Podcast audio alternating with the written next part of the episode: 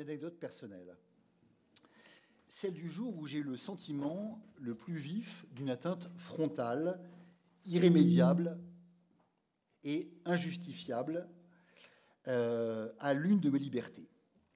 Lorsque, donc, il y a quatre ou cinq ans environ, euh, des autorités administratives, en l'occurrence, je crois, le préfet de police de Paris, avaient décidé unilatéralement d'interdire désormais les feux de cheminée à Paris, au prétexte peu vraisemblable qu'ils pollueraient plus que la circulation automobile euh, dans son ensemble.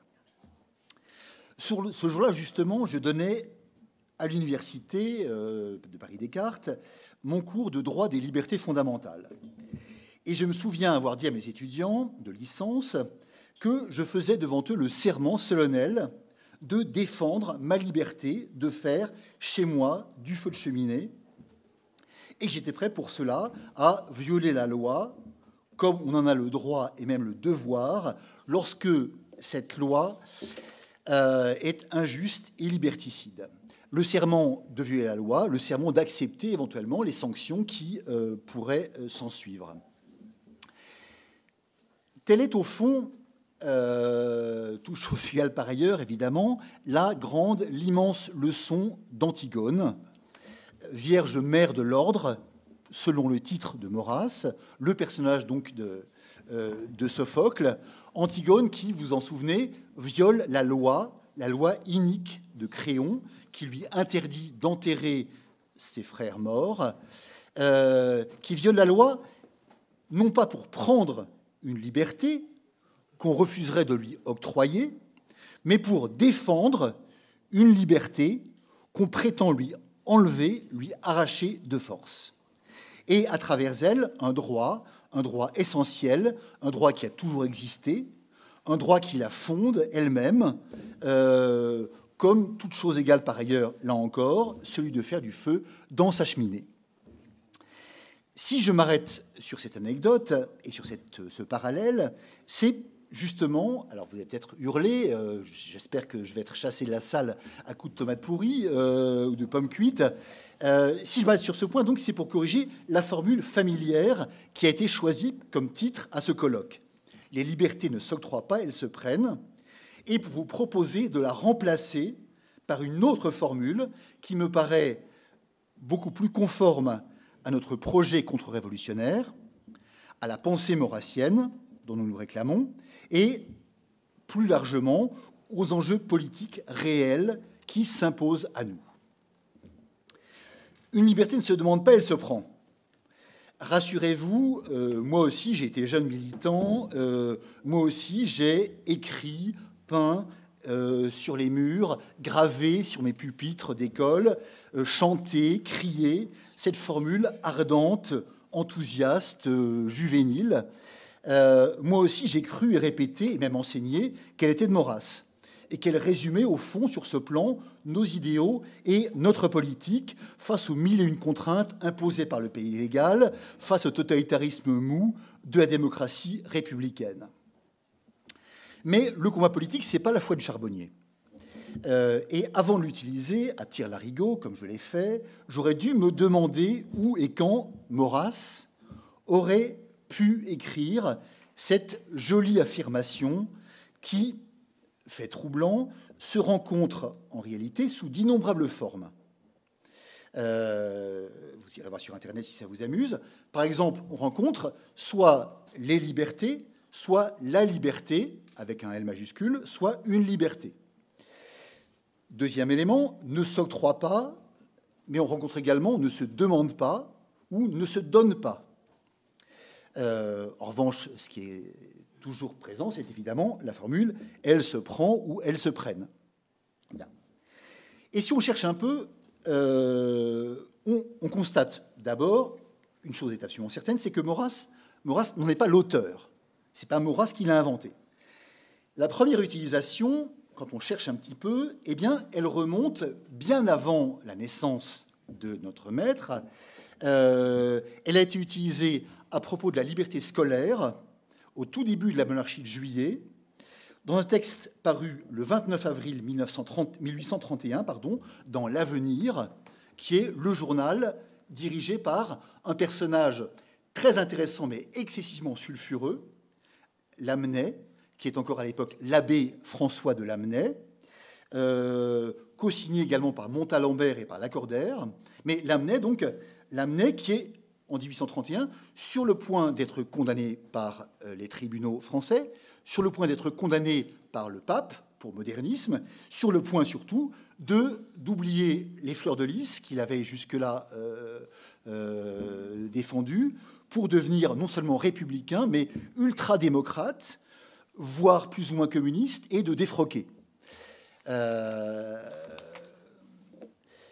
et elle se trouve donc dans ce, journal, L'Avenir, donc, euh, qui est un peu l'ancêtre, si vous voulez, des journaux démocrates chrétiens et de Marc Sangnier, sous la forme suivante La liberté ne se donne pas, mais elle se prend.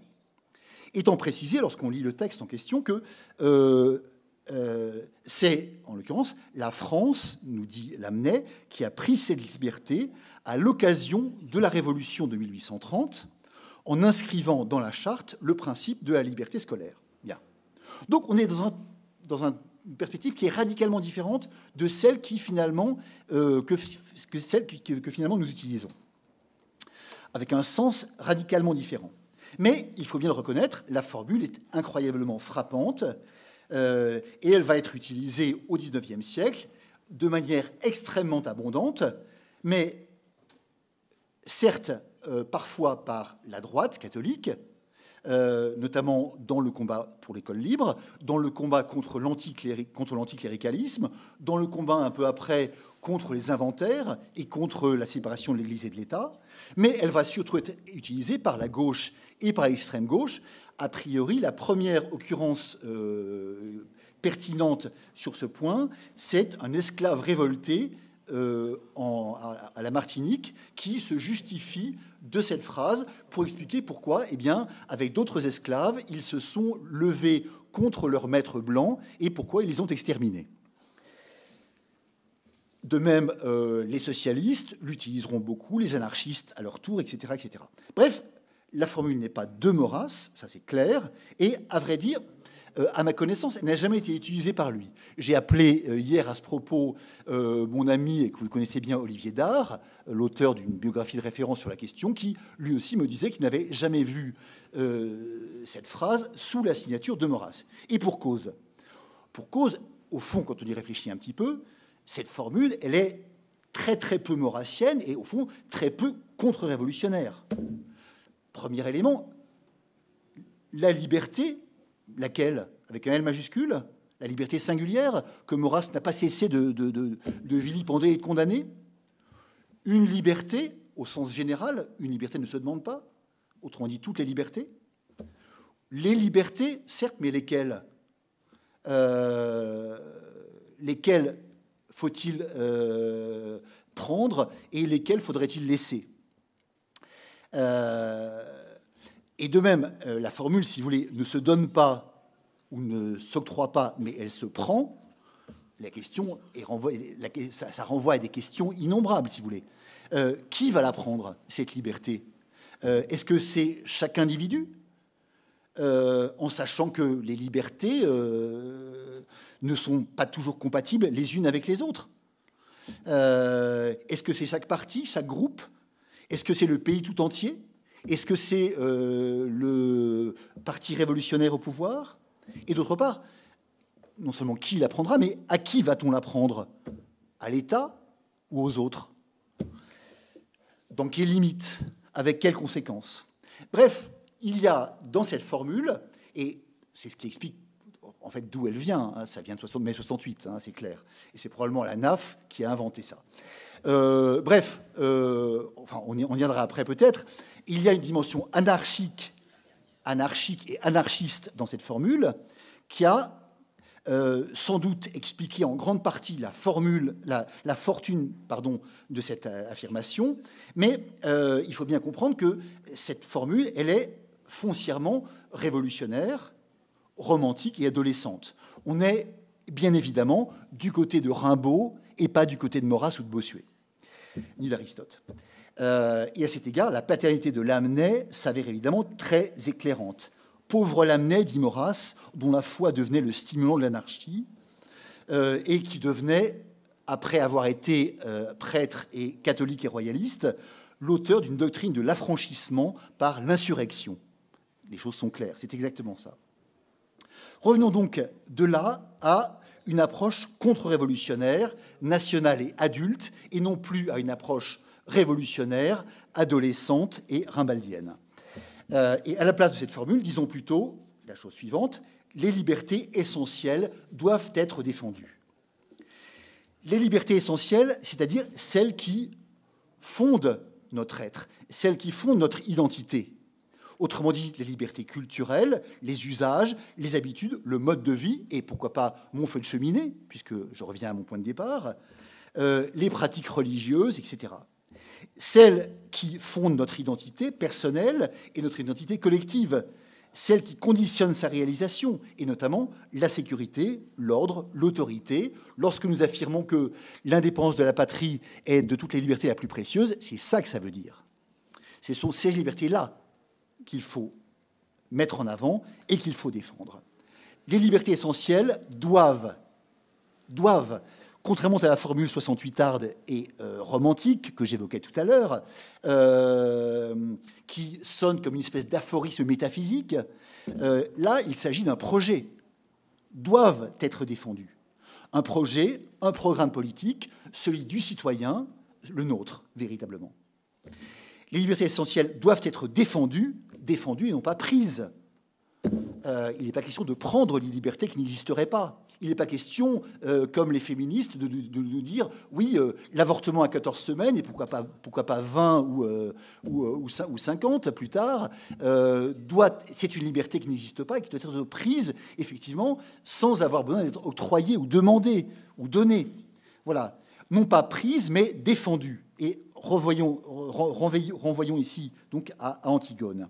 Défendue car elles existent déjà à l'état de tradition, d'usage, de coutume, et surtout à travers, à travers nous, à travers l'identité personnelle, euh, régionale, provinciale et nationale qu'elle fonde ces libertés. Défendues, c'est-à-dire protégées, préservées contre les menaces et contre les atteintes extérieures, qui, avec elles et à travers elles, nous menacent directement dans notre être profond, dans notre essence. Tel est, au fond, et très exactement, non seulement le programme maurassien, mais le programme de cette demi-journée que j'ai l'honneur donc euh, d'introduire. Il s'agit non pas de prendre à titre individuel et anarchiquement des libertés inédites, nouvelles, euh, dans le cadre d'un processus progressiste d'émancipation et de libération générale, mais bien de garder, bien de conserver j'insiste sur ce terme important, conserver ce qui nous constitue en tant que Français, en tant que civilisés. Bref, se situer du côté de Maurras, de Burke, à la rigueur de Chateaubriand, mais pas du côté de Rimbaud, de Cohn-Bendit et, pour reprendre le terme euh, de euh, Barbet de Révilly, de celui qui fut l'abbé de Lamennais. Je vous remercie.